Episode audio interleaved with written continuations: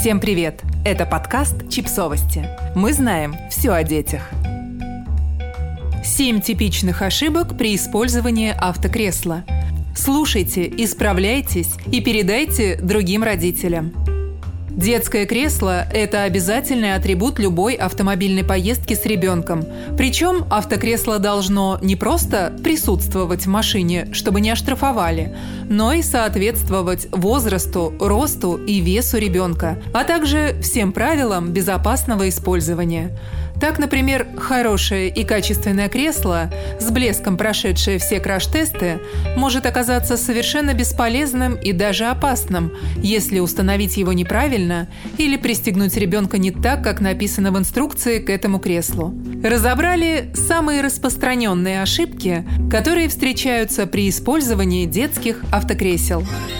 Первое. Автокресло с рук – к сожалению, хорошее автокресло – штука не из дешевых. И мы прекрасно понимаем ваше желание сэкономить на нем, купив автокресло с рук у друзей или на сайте объявлений. Однако делать этого не стоит.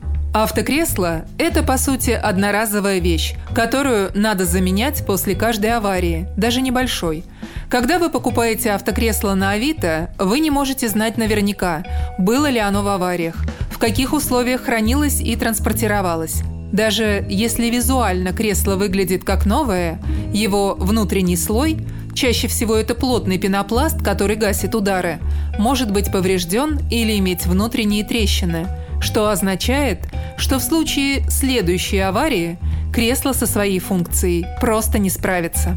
Помимо этого, автокресла обладают определенным сроком годности, а потому кресло, которое не было в авариях, но до этого 7 лет пролежало на антресолях, тоже может оказаться небезопасным. Второе.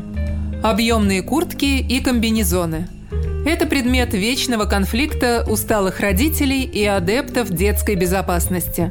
Объемная и многослойная одежда не обеспечивает ребенку полной безопасности при езде в автокресле.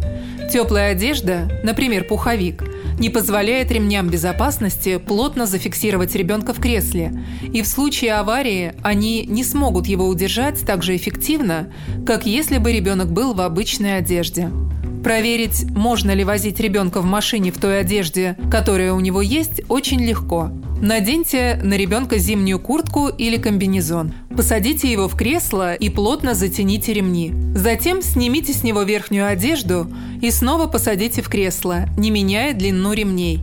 Если ремни не плотно прилегают к телу или провисают, значит возить ребенка в верхней одежде нельзя. Третье. Положение кресла по ходу движения. Многие родители торопятся перевернуть детское кресло лицом вперед. Так и обзор лучше, и ноги можно вытянуть.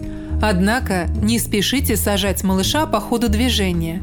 Это может быть небезопасно для его неокрепшего позвоночника. Рекомендации относительно того, как долго ребенка надо возить против хода движения машины, разнятся. Однако сейчас Американская ассоциация педиатров рекомендует переворачивать кресло как можно позже, желательно в возрасте 3-5 лет. Четвертое. Положение ремней безопасности. Обязательно проверяйте, как пристегнут ваш ребенок в автокресле, если он делает это сам, и что позиции ремней соответствуют инструкции. Ремни не должны быть перекручены, болтаться и не должны быть затянуты слишком сильно, чтобы не доставлять ребенку дискомфорт.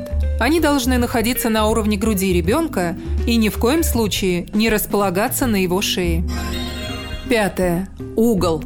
Многие автокресла имеют специальный индикатор угла наклона кресла, который позволяет определить, правильно ли оно установлено.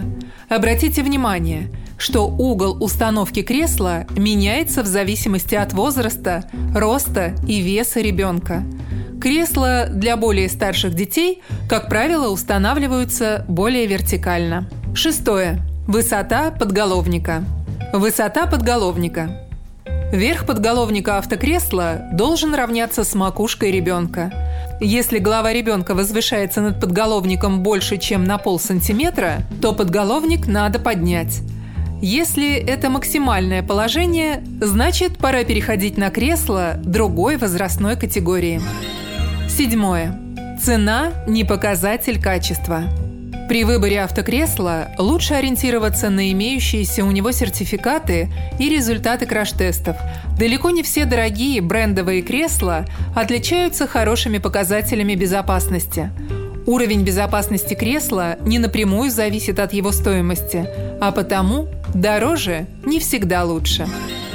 Подписывайтесь на подкаст, ставьте лайки и оставляйте комментарии. Ссылки на источники в описании к подкасту. До встречи!